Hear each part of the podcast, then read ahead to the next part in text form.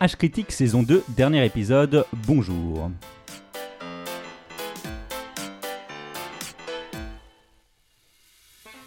Et aujourd'hui, pour ce nouveau numéro d'un podcast enrichi à l'esprit critique, avec de vrais morceaux d'humour pourri, Et qui fait du bien à l'intérieur. je suis content d'avoir avec moi autour de cette table Adrien, Amour, Jean. Alex, Salut Jean. David Coucou Jean. et un invité, bonjour Tom. Bonjour tout le monde, bonjour les auditeurs.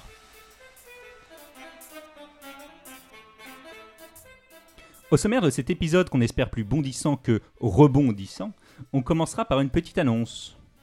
Oui, en effet, euh, Jean, et cette petite annonce, malheureusement, c'est la fin d'H Critique. euh, Non, bouh. Euh, ensuite, Tom, notre invité, nous parlera de la restauration du patrimoine. Ouais, je vais vous parler en particulier de la restauration de sculptures.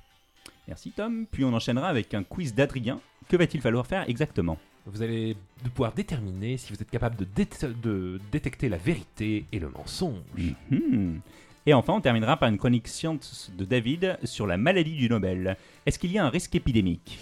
Bah, hum, pas vraiment, je pense, euh, Jean, mais on aura l'occasion de voir ça un petit peu plus en détail en fin d'émission.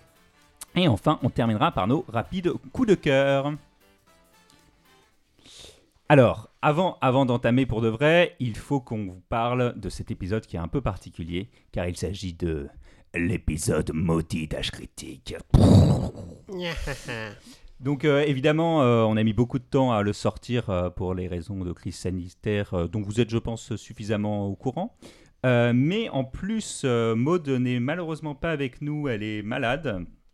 On l'embrasse très fort et elle vous embrasse très fort. À euh, distance euh, sanitaire. hein. à distance sanitaire, évidemment, en respectant les gestes barrières.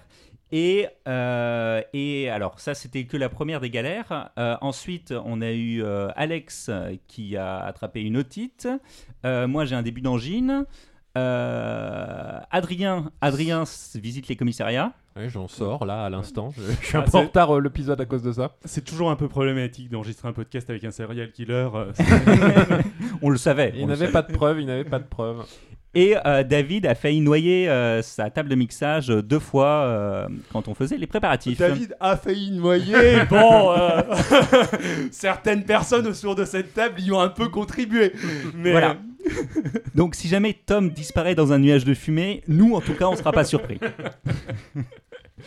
Et David, tu as une annonce euh, un peu triste à nous faire? Oui, bah oui, euh, donc euh, l'annonce en question, donc c'est la fin d'H Critique. Ce fut une belle aventure qui aura duré deux ans, mais bah, on estime que le format a un petit peu fait son temps. On a tous plein de projets différents qui rendent de plus en plus compliqué de se réunir à 5 tous les mois devant des micros. Euh, bon, le Covid n'aide pas, mais euh, euh, tout On ça- avait déjà du mal un peu avant. hein. on avait déjà du mal avant, ça nous a amené en décembre à prendre la décision de ne pas faire de saison 3. Bon, on aurait aimé vous offrir une deuxième moitié de saison 2 un peu plus normale, mais malheureusement le Covid s'est invité au milieu de tout ça. Néanmoins, bah, au nom de l'équipe, on vous remercie très fort, vous Merci nous beaucoup. avez suivis et encouragés pendant ces deux ans. On espère qu'on vous manquera un petit peu parce que en tout cas, Beaucoup. vous, vous nous manquerez.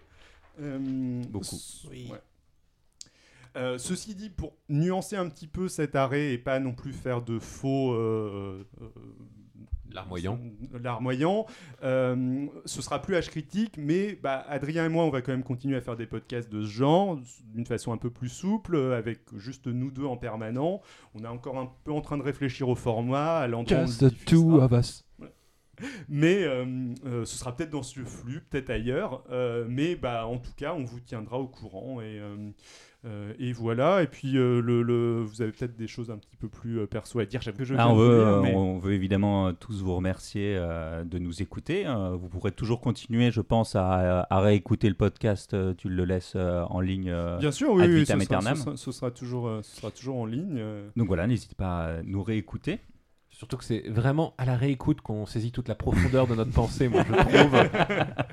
Honnêtement, j'ai commencé à comprendre le podcast qu'à la quintrième ou cinquième fois. Je vous conseille. hein. Le- Sur- le- Et pourtant, je l'enregistre. Ouais, surtout tes chroniques d'ailleurs que tu, euh, que tu réécoutes en boucle tous les soirs, il me semble. C'est le seul moyen que Parfois seul dans son lit. Parfois. Souvent à plusieurs dans mon lit. Euh, Jamais en dessous de 3 euh, le site internet, je ne sais pas si on continuera de publier de- des. Euh, le site internet, je suis en train de réfléchir à la question. Là, euh, il faut que je repaye euh, dans pas longtemps et je, je- on en parlera après l'émission. Voilà. Les questions de gros sous, pas sur la table pendant le live, s'il vous plaît. Les malices de billets, on n'a plus euh, le- depuis que Balkany est parti en tôle. Euh, oui, donc moi, Alex, je voulais également vous remercier pour euh, tous les retours et les commentaires euh, positifs que vous avez pu faire sur euh, ce que j'ai pu mettre dans ce podcast depuis longtemps. Ça me manquera aussi. Faut continuer à parler. Euh, moi, je, je pense que je continuerai à, parti- à participer un peu ponctuellement à certains des, euh, des travaux, enfin de ce que a proposé David Adrien aussi. Et euh, moi, je sais pas ce qu'on va faire du Discord également, mais euh, ouais, c'est moi qui l'ai. euh, ça me- pour le coup, ça ne coûte rien. Mm. Donc, ce n'est pas impossible de le garder en ligne. Je serais content de continuer à discuter avec vous euh, sur le Discord si vous voulez. Et voilà, bah, à bientôt en tout cas. Voilà, Maud vous remercie également euh, très chaleureusement. Mais pour l'instant, c'est pas fini. Et Ah du oui. coup, on démarre tout de suite avec notre invité.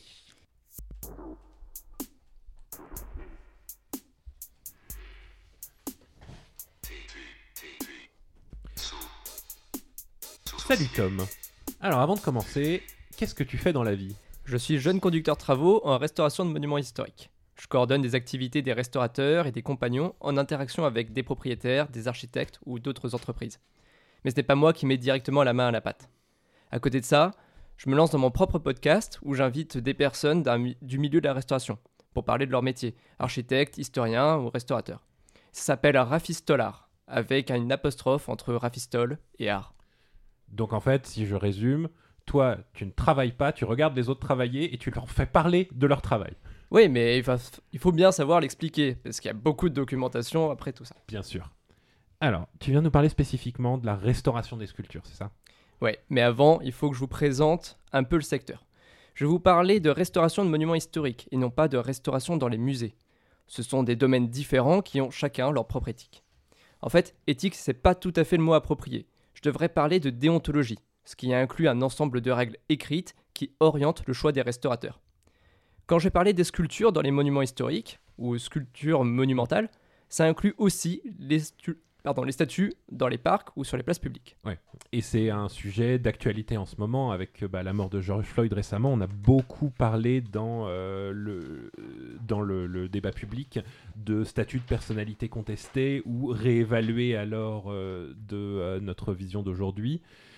Et euh, donc, en tant que personne bossant justement exactement dans ce domaine, qu'est-ce que tu en penses? Ben, c'est pertinent. Alors, on peut respecter l'art, le témoin du passé, mais la différence près qu'une statue sur l'espace public s'impose une glorification assumée. Évidemment, c'est la société qui décide ce qu'on met là, quoi. Voilà. Et le choix des symboles est évidemment politique. La représentation, la destruction et le remplacement des symboles a, pour moi, sa place dans le débat public. Parce qu'une statue n'est évidemment pas le seul média de la mémoire. Il est légitime de la questionner à nouveau, ce parti pris qui avait été fait le jour où les statues ont été érigées. Hum, hum.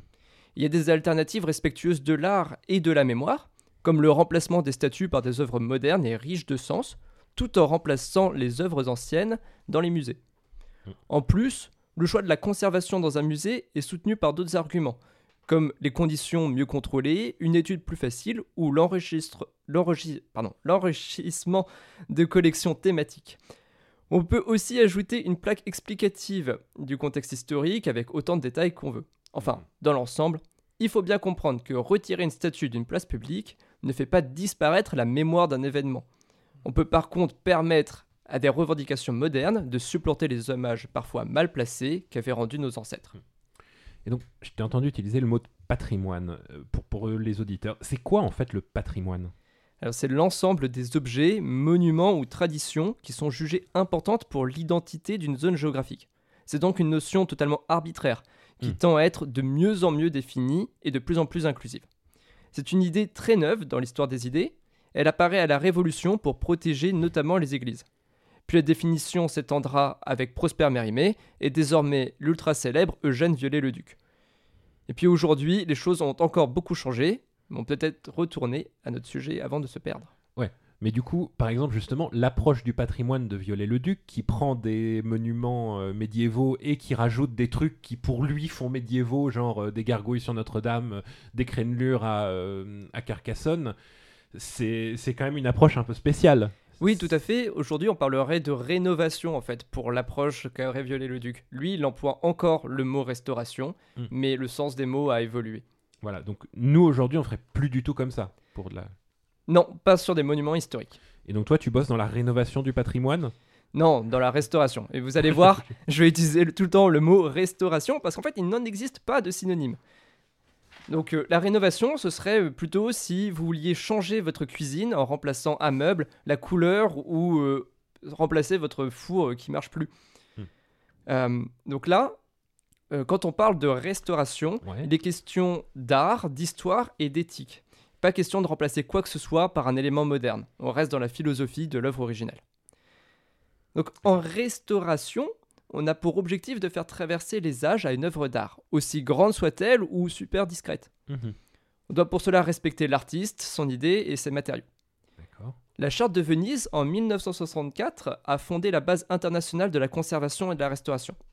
D'abord, la conservation, ça correspond à l'idée de la permanence de l'entretien. Retrait régulier des mousses, euh, faire le nettoyage. Et la restauration y est définie comme la dernière mesure à prendre quand la conservation fait défaut. D'accord. Et elle s'applique en respectant plusieurs critères que je vais, que je vais citer. Le premier, c'est à la pointe de la connaissance actuelle sur les matériaux. Compatibilité, stabilité dans le temps.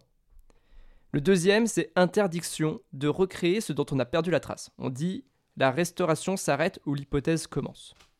Le troisième point, c'est qu'on doit être au plus proche des techniques et des matériaux de l'époque. Et le quatrième, tout apport doit être aussi réversible que possible, c'est-à-dire qu'on doit pouvoir effacer l'intervention du restaurateur. Donc, euh, enfin, déjà rien que quand tu me. lis- Excuse-moi Jean. Euh, oui, oui, j'ai j'ai une question quand même sur le fait de, de, euh, de ne pas rajouter ce qui a été détruit. Donc, Euh, On n'a pas la trace. Ah, dont on n'a pas la trace. Tout à fait. Si tu as des photos, déjà, tu peux te permettre d'avancer un peu plus. D'accord, ok, ok. Supposons Ça- que tu sais pas à quoi ressemble le truc, euh, tu t'a- tu t'amuses pas à faire une Vénus de Milo Ok, à qui ce moment- fait à ce moment-là, un, tu un gros laisses doigt une ruine. d'honneur. Ok, je comprends. Mais donc, euh, euh, en gros, là déjà rien que dans ce que tu as dit, on doit être euh, à la pointe de la connaissance actuelle et au plus proche des techniques et matériaux de l'époque. J'imagine il y a un peu des incompatibilités entre ces quatre buts. Oui, alors c'est incompatible si tu prends les, euh, les consignes dans leur point le plus extrême, Hmm. mais en fait, c'est des consignes générales. Au- Le au- bon sens guide. Exactement, c'est des guides pour euh, orienter les choix du restaurateur. Hmm. Ils n'ont pas valeur absolue. Et la réversibilité, j'imagine, ça a évolué comme notion. Oui, alors notre approche, en fait, elle est tellement dépendante de notre culture qu'en fait, la déontologie, donc toutes ces règles que je viens de, de Mhm. citer, sont susceptibles de changer pour mille et une raisons du jour au lendemain. Donc, pour ne pas entraver le travail euh, des prochains propriétaires des œuvres, on impose dès aujourd'hui la réversibilité des œuvres. Très bien. Et euh, ça se passe comment habituellement la restauration du patrimoine? Alors, dans les monuments historiques, ce sont les architectes, souvent la crème de la crème, qui missionnent des entreprises pour réaliser des travaux selon des exigences bien spécifiques. Les entreprises appelées sont choisies pour leurs compétences plutôt que pour leur prix, et c'est tant mieux quand la priorité est de conserver une œuvre. Ces exigences bien spécifiques, ça va être quel genre de choses? Ben, déjà, trouver le métier approprié. Tailleur de pierre, sculpteur, euh, restaurateur de décors peints, staffeur, etc. Donc Mhm. moi, je vais vous parler en particulier des sculptures. Alors, l'art de la sculpture n'est clairement pas aussi connu que la littérature. Mais il faut bien comprendre que c'est tout aussi varié. Les styles dépendent des époques et des artistes. Alors on commence par quoi quand on veut restaurer une sculpture? Ben, quand le projet de restauration est lancé, les sculptures sont d'abord inspectées pour y repérer toutes les dégradations. Les fissures, les fientes de pigeons, les mousses, les lacunes, les croûtes noires. On va commencer par diagnostiquer est-ce que c'est dégueulasse ou pas? Exactement. Et donc ça s'appelle la phase d'état sanitaire. Des fois, on peut réaliser des petits percements dont on récupère les poudres qu'on fait analyser pour ensuite savoir si la pierre est polluée. Hmm. Les croûtes noires, c'est la pollution qui bien visible en extérieur, qui peut durcir suffisamment au point de faire éclater la pierre en dessous. Ah ouais, carrément. Un autre dégât possible, c'est les sels qui, eux, peuvent se concentrer à l'intérieur, notamment en créant des modifications locales de propriétés physiques. Lorsque la pierre va se déformer sous l'effet de l'humidité ou de la température, les contraintes internes peuvent faire fissurer la pierre. Donc quand tu parles de propriété physique, j'imagine c'est la- l'élasticité, la résistance, la... Exactement, c'est à quel point le matériau va pouvoir se déformer uniformément. D'accord. Ouais. Et s'il y a un truc très dur à côté d'un truc très mousse, c'est vraiment pas bon. Exactement, au sein d'une même pierre, ça va créer des détentions et voilà, c'est ça qui fait casser une pierre. Merci beaucoup. Puis euh, le cas des- du plomb, alors c'est euh, simplement un danger pour les personnes qui vont travailler dessus euh, ou pour les passants qui auraient la mauvaise idée de toucher l'œuvre. Il faut pas toucher les œuvres. Non, laissez ce privilège aux restaurateurs. Voilà. Euh, Euh, oui, Alex. Pourquoi du plomb Enfin, d'où il sort ce plomb en fait? Le plomb, il sort de la pollution des voitures, il peut sortir euh, de l'incendie de Notre-Dame en très faible quantité, mais euh, voilà, il peut venir surtout de la pollution ambiante. Et ça cumule dans les, dans les sculptures, dans les, dans les pierres Bah, comme ça, d'accord. Dans tout, les- absolument tout, euh, le béton euh, sur, euh, Ok, sur ton pont, absolument. Jusque dans les années 90, on avait de l'essence à plomb. Ouais, oui. euh, jusque ah, il y a des industries qui émettent du plomb. euh, il y a... Ok, mais Mais en tout cas, faut vérifier. il va pas plus de les, statues, de qu'ailleurs, mais c'est juste quand tu travailles dessus, forcément t'as les mains dedans quoi. Exactement. D'accord, ok. Tu, tu vas renifler le truc. euh, évite de te sniffer du plomb. Compris. Donc on profite de cette phase d'état sanitaire pour réaliser des prélèvements et quantifier les taux de sel ou de plomb quand on a des doutes. Et les résultats figurent dans un document que l'architecte est obligé de prendre en, en compte et prendre des mesures en fonction. Une fois que tout est cartographié, l'architecte valide ou modifie les observations de l'entreprise. Est-ce que ça prend longtemps Genre, il y a des disputes, conflits à cette phase-là? En fait, ça peut être vraiment rapide. Euh, avec un bon coup d'œil, on prend les photos d'un peu tout, et en particulier là où c'est le plus cracra, et on rédige un rapport euh, pour enregistrer où sont les dégâts. Mais évidemment, la, la durée de ce travail dépend de la superficie à examiner. Mhm. À ce stade, il n'y a pas de dispute, le document est factuel et sert à enregistrer l'état avant la restauration. D'accord. C'est l'état des lieux, quoi. Exactement. Par contre, c'est au moment de décider où attribuer le budget qu'il peut y avoir des discussions. et parce qu'on peut faire un état sanitaire d'une zone super grande Ouais. et de devoir choisir que quelques éléments qui bénéficieront de la restauration. Ouais, J'imagine. Et quand les travaux commencent, qu'est-ce qu'on commence par quoi? Alors, l'une des premières étapes face à une statue en trop mauvais état, c'est d'appliquer un traitement spécifique, comme le biocide. En fait, ça permet d'éliminer les mousses ou autres micro-organismes qui se nourrissent des minéraux, des, des- enfin, des minéraux directement présents dans la pierre et pour se développer. Ensuite, on peut passer au déplombage quand on a détecté un taux dangereux de plomb. Euh, mais ça se fait pas systématiquement, ce serait à la fois trop cher et surtout très contraignant. Pour déplomber, on applique sur la pierre des compresses qui ont un effet absorbant sur le plomb. Euh, on le fait à la main si la zone est assez petite ou à la machine projeteuse sur des grandes surfaces. Les compresses sèchent d'elles-mêmes par évaporation et on peut les retirer super facilement. C'est l'étape qu'ils ont dû faire à Notre-Dame, massivement, je crois. Exactement. Donc ils prenaient évidemment toutes les précautions pour le faire pour pas se contaminer eux-mêmes. Mm. Euh, et donc tant qu'il y a du plomb à des doses dangereuses sur un chantier, on suit un protocole strict. Chaque intervenant est équipé d'une combinaison autonome en oxygène. Et les combinaisons sont jetées et remplacées régulièrement. Les ouvriers font des tests sanguins pour s'assurer qu'ils ne sont pas Wow. contaminés. Ouais, non, c'est pris au sérieux. Et du coup, euh, quand euh, le, on peut travailler dans des conditions saines, on passe euh, parfois au dessalement, encore une fois, quand il y en a besoin. Mhm. Ça, c'est le, même compr- le même fonctionnement par compresse qui sèche et qu'on retire facilement, avec l'avantage de ne pas avoir à se contaminer. Alors, comme je le disais, le sel peut briser les pierres depuis l'intérieur et souvent donc on dessale les fondations euh, d'un monument ou euh, quand ils sont proches de la mer Mhm. ou encore les sculptures qui ont été restaurées avec du béton qui lui est bourré d'ions. Attends, à une époque, on, ré- on restaurait avec du béton? Ouais, avant les années 60, avant qu'on s'intéresse aux matériaux efficaces. Ah, le bon vieux temps. Alors, avant de continuer le protocole de restauration, on réalise un pré-nettoyage et une pré-consolidation. Donc, euh, on fait un, donc un dépoussiérage sous aspiration contrôlée et on vient reboucher les fissures avec, et les écailles avec euh, un matériau spécial. Euh, L'étape qui vient bien souvent après, c'est la purge des vieux mortiers. Les anciennes restaurations, comme je disais, ont pu employer par exemple des matériaux néfastes comme le Mhm. béton, euh, qui introduit ces ions dans la pierre, ou alors le- simplement le temps a pu attaquer les matériaux de restauration plutôt que la pierre elle-même. Et ça, c'est plutôt une bonne nouvelle. Tant mieux, oui. Le nettoyage arrive enfin quand la sculpture est assez solide et débarrassée de tous les petits éléments instables. En effet, le nettoyage peut, s'il est réalisé dans de mauvaises conditions, détériorer la pierre. Mhm. Il existe plusieurs techniques qui ont chacune leurs avantages et leurs inconvénients. Le choix se fait au cas par cas et il est très difficile de juger de la meilleure solution sans avoir toutes les informations. Pour en faire un rapide tour d'horizon, on peut en citer 4, le laser, le nettoyage par peeling, le micro-gommage et les compresses encore. On croirait une visite chez l'esthéticien. Bah ouais, je vais pouvoir développer un peu tout ça et on va pouvoir retrouver aussi quelques techniques. Ouais. Le laser, donc euh, ça a cette capacité d'être euh, pas du tout destructif pour la sculpture, mais particulièrement efficace sur les croûtes noires, parce que Mhm. le faisceau laser n'élimine que les noirceurs. Mais on constate que dans les mois qui suivent, la pierre peut devenir un peu jaune à cause des composés de la réaction. D'accord. En plus, c'est un procédé long et inadapté aux grandes façades sculptées et qui est très cher. J'imagine une sorte de gros machin sur un rail qui monte et qui descend. euh. Absolument pas, ça se fait comme un gros stylo tenu à la main et on parcours la, surface. C'est- tu, tu La c'est c'est comme faire du coloriage sur toute une façade. Quoi. Exactement. Oh, laser tu as l'impression de passer, de, de passer du blanc du coup, parce que tu passes sur la, blanco, co- ouais. la croûte noire et ça devient blanc en dessous. Ouais, J'ai déjà vu des photos, enfin des, des, des, des reportages, enfin des, euh, des, des vidéos, c'est assez impressionnant, effectivement. euh, un truc qui disparaît, c'est. c'est En accéléré, j'imagine. Effectivement, ça doit être très très long quand tu surface. power. Ouais, voilà, on fait pas ça sur Notre-Dame par exemple, on oublie, on a d'autres techniques. Euh, Du coup, on peut faire quoi d'autre? On peut, alors, on peut utiliser le peeling. Alors, vous retrouverez euh, les techniques des esthéticiennes. C'est une fine couche de latex liquide qui sèche et qui adhère du coup à toutes les particules non indurées. Il suffit de tirer dessus pour rendre le matériau plus propre en fait.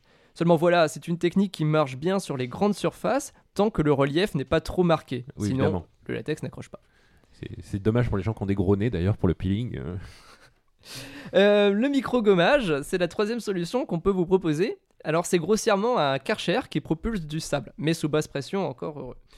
J'imagine. Parce que sinon ça creuse. hein. Alors on choisit les grains, la distance et l'angle d'approche pour nettoyer efficacement, tout en attaquant le moins possible le support. Alors les contraintes sont ici logistiques, on a besoin d'une grande quantité de sable et souvent non recyclable. Puis euh, à chaque utilisation, malheureusement, on gomme un peu plus les détails, dont les traces des sculpteurs de l'époque. Mhm. La quatrième et dernière solution, vous commencez à la voir venir, c'est la compresse. On utilise beaucoup de compresses dans ton métier. Ouais, et cette fois-ci, euh, alors il existe la version mousse nettoyante, et euh, ça fonctionne exactement comme le même euh, principe.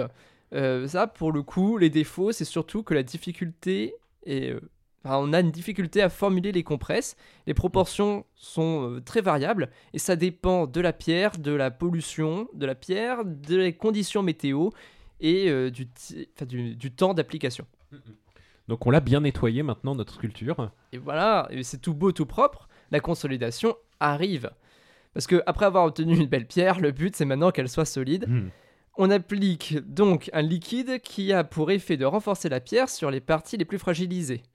Et puis on bouche les fissures. Comme chez Carglass.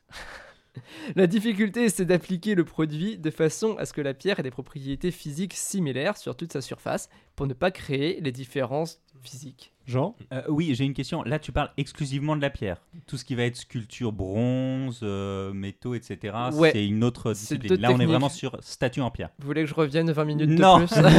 Ah, si, Euh, si, si, carrément, si. mais- mais pas, pas là. voilà, là on parle que de la pierre, ouais.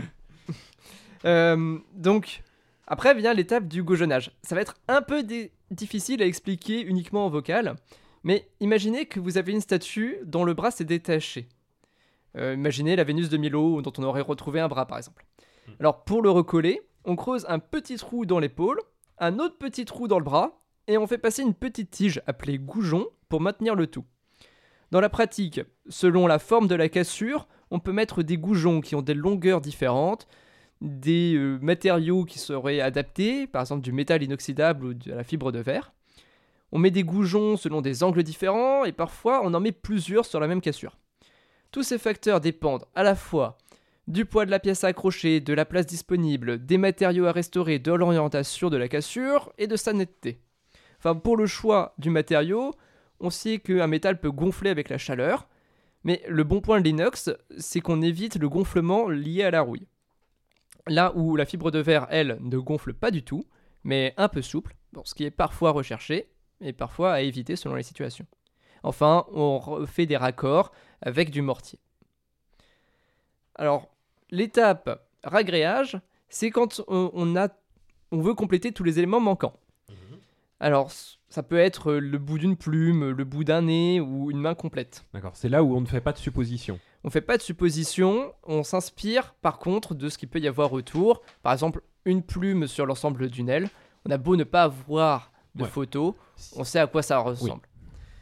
Alors, on peut aussi utiliser la technique du bouchon, j'y reviendrai. Là, c'est euh, plus du mortier, mais euh, une pierre neuve qu'on met carrément à la place. D'accord.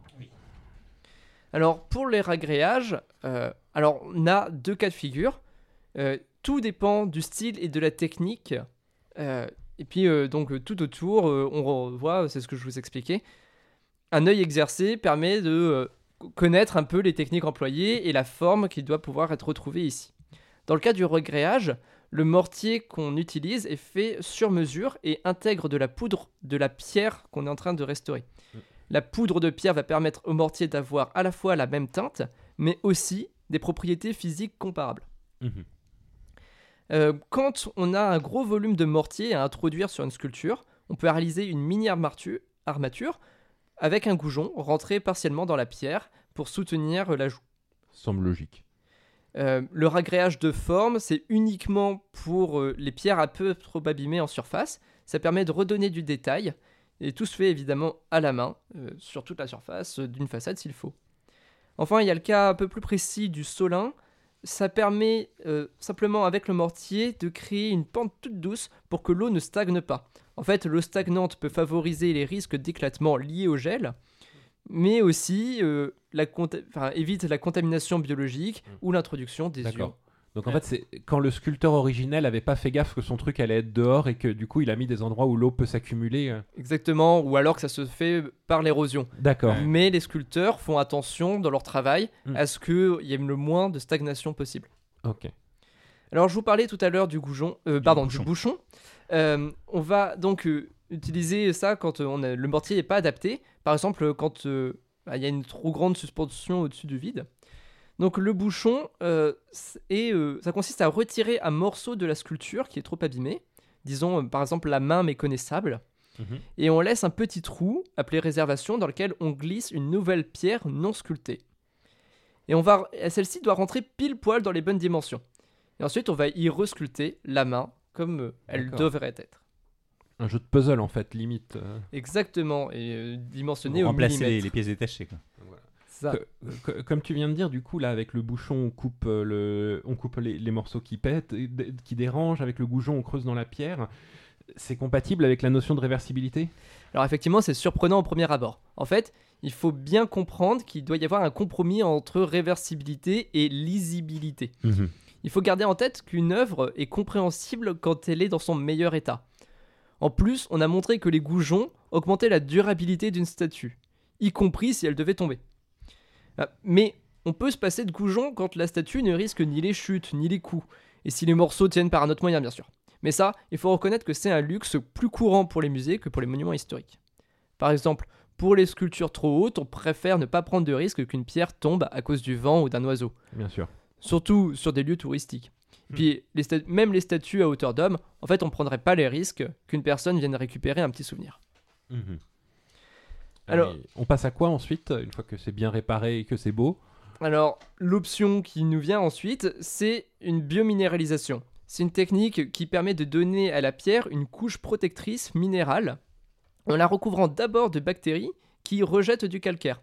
En fait, on enduit la pierre de ces bactéries qu'on nourrit pendant 2 à 4 semaines et il en résulte une couche de, de petites pellicules tout à fait souhaitable pour la longévité de la sculpture exposée à la météo, à la pollution ou potentiellement au vandalisme. Waouh, c'est trop cool Il y a des inconvénients? Ben ouais, malheureusement, notamment parce que c'est difficile à entretenir, que c'est pas toujours efficace et toujours trop cher. J'imagine. Du coup, c'est plutôt rarement utilisé en fait. Euh, ensuite, en fin de restauration, on passe souvent à une patine d'harmonisation. En fait, c'est un simple mélange de poudre de pierre colorée dans de l'eau qu'on applique à la statue pour que la blancheur de la pierre ne soit pas trop agressive. Mm. L'idée, Mm. c'est de ne pas rendre la restauration invisible, mais uniquement de faire en sorte qu'elle ne choque pas le visiteur Mm. pour pouvoir le laisser profiter de l'œuvre en entier. C'est pas une technique de faussaire, c'est une technique de rendre naturelle la restauration. Exactement, il faut pas que le regard de euh, l'amateur s'arrête à là, mais il faut pas tromper le spécialiste. Il faut, faut pas faire passer la, la statue pour une statue toute neuve, quoi. Flambant neuve, ça fait Voilà, bizarre, il quoi. faut que Ouais. les historiens puissent euh, retrouver les morceaux qui ont été restaurés. Mhm. Rarement, alors on peut appliquer un produit hydrofuge euh, qui peut tenir quelques semaines ou quelques mois selon les régions ou les saisons. L'objectif d'un tel traitement sur un si court terme, c'est simplement d'éviter la colonisation des surfaces traitées par des bactéries des mousses. Mm, mm. En revanche, c'est pas systématique parce que ça empêche la pierre de respirer et donc d'évacuer l'eau qu'elle renferme. Les produits sont quand même de plus en plus efficaces, mais de toute façon, sur du court terme, c'est que très ponctuellement utilisé. Et dans quel contexte on peut se retrouver à avoir besoin de protéger temporairement sa pierre contre l'eau euh Parce que la pierre peut être plus sensible après, euh, après qu'elle soit tout juste sortie de, euh, Mhm. De, de- de sa carrière, mais aussi pour des raisons médiatiques, parce que c'est exposé pendant quelques mois aux appareils photo. D'accord. Il faudrait que le- le monument reste tout beau, tout neuf. Mm. Alors, je vais vous présenter le cas particulier de la sculpture neuve, si j'ai encore le temps. T'as tout le temps. Alors, en restauration de monuments, on peut considérer qu'une sculpture neuve rentre dans le, rentre dans le cadre d'une restauration. Non pas une restauration de la sculpture elle-même, puisque c'est une copie ou une inspiration, mais une restauration de l'architecture dans son ensemble. Quand on fait de la sculpture à neuf, c'est vrai qu'on perd le matériau d'origine, mais on préserve la forme, la symbolique, le contexte de l'œuvre dans la façade et les techniques de l'époque.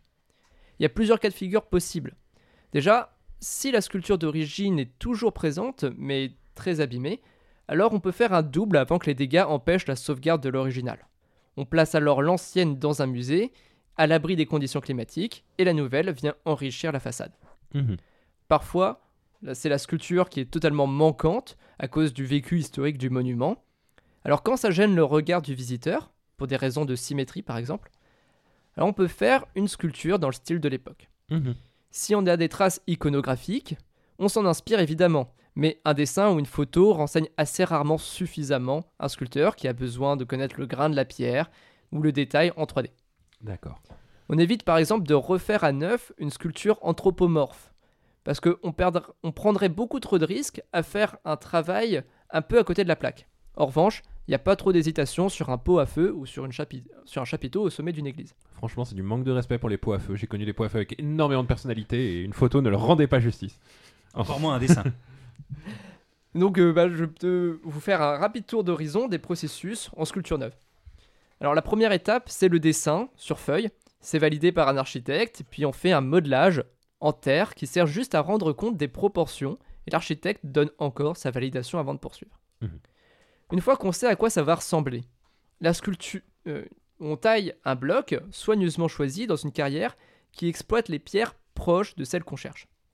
On fait particulièrement attention à la présence de veines dans la pierre qui sont susceptibles de la fragiliser. Mhm. Vient ensuite l'étape de l'épannelage, c'est-à-dire une taille d'approche où toutes les courbures ne sont encore que des cubes. On en est encore au travail des tailleurs de pierre et quand l'épannelage est terminé, les tailleurs, aussi appelés maçons, déplacent la pierre à sa place, y compris euh, au sommet d'une église. Ah oui, donc on, peut- on- on va sculpter euh, directement en haut de l'église en fait. Ça peut arriver, tout à fait, parce que les sculpteurs ont besoin de s'intéresser, enfin de comparer aux sculpteurs, aux sculptures qu'il y a juste à côté. Mhm. Donc ils s'inspirent directement des modèles pour pouvoir retracer au plus fidèle possible. Mhm. Donc euh, ils travaillent parfois en hauteur, perchés sur des échafaudages, et réalisent leur part du boulot en employant des outils et des techniques de l'époque. Ciseaux, massettes, langue de chat pour en citer quelques outils. Mhm. On a toujours une patine d'harmonisation qui vient compléter tout ça, parce qu'il n'y a rien qui pète plus aux yeux qu'une pierre neuve à peine sortie des carrières. Mhm.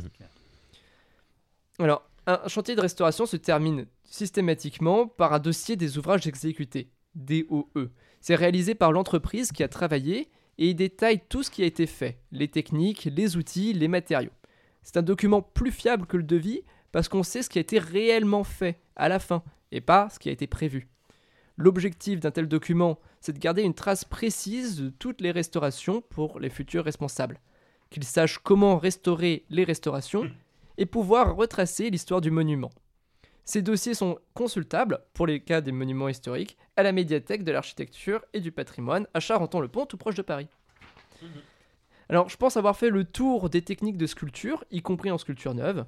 Faut bien comprendre que chaque secteur a ses propres variations, pour les décors peints, le staff, la dorure, la serrurerie, les couvreurs. En plus, ces techniques et les procédures administratives peuvent être très différentes d'un pays à l'autre. Alors du coup, je pose la question qui fâche, chauviniste, tout ça. Quel est le pays qui se débrouille le mieux en restauration? Alors historiquement, c'est l'Italie et aujourd'hui, à l'échelle internationale, c'est la France qui se démarque sur le plan euh, un peu euh, légal, enfin Ouais. pas vraiment légal, mais, Mais- euh, mais- poser les bases de la déontologie. Voilà, cette- qui, qui set les standards. Exactement. Et c'est parfois contestable parce que euh, l'éthique est très différente, notamment dans les pays asiatiques, où la conception de patrimoine est très différente. Et donc, pour conclure, quel est selon toi l'élément le plus important qu'il faut retenir de la restauration des sculptures sur pierre? Je pense qu'il faut retenir que le processus est long et méthodique. De la constatation des dégâts jusqu'à la patine d'harmonisation, il y a des choix à faire qui dépendent de paramètres aussi variés que le lieu d'exposition, l'histoire de l'œuvre, l'origine et la forme des dégâts. En gros, ne le faites pas vous-même. Eh ben, merci beaucoup, Merci euh, beaucoup. Tom. Euh, j'ai une petite question. Euh, qui finance tout ça C'est Oui. des, c'est des mécènes ou c'est euh, l'État? Ils volent l'argent public. Alors, c'est en grande partie l'État qui a un budget consacré à ça. C'est Mhm. le ministère de la Culture qui avance l'argent pour ça.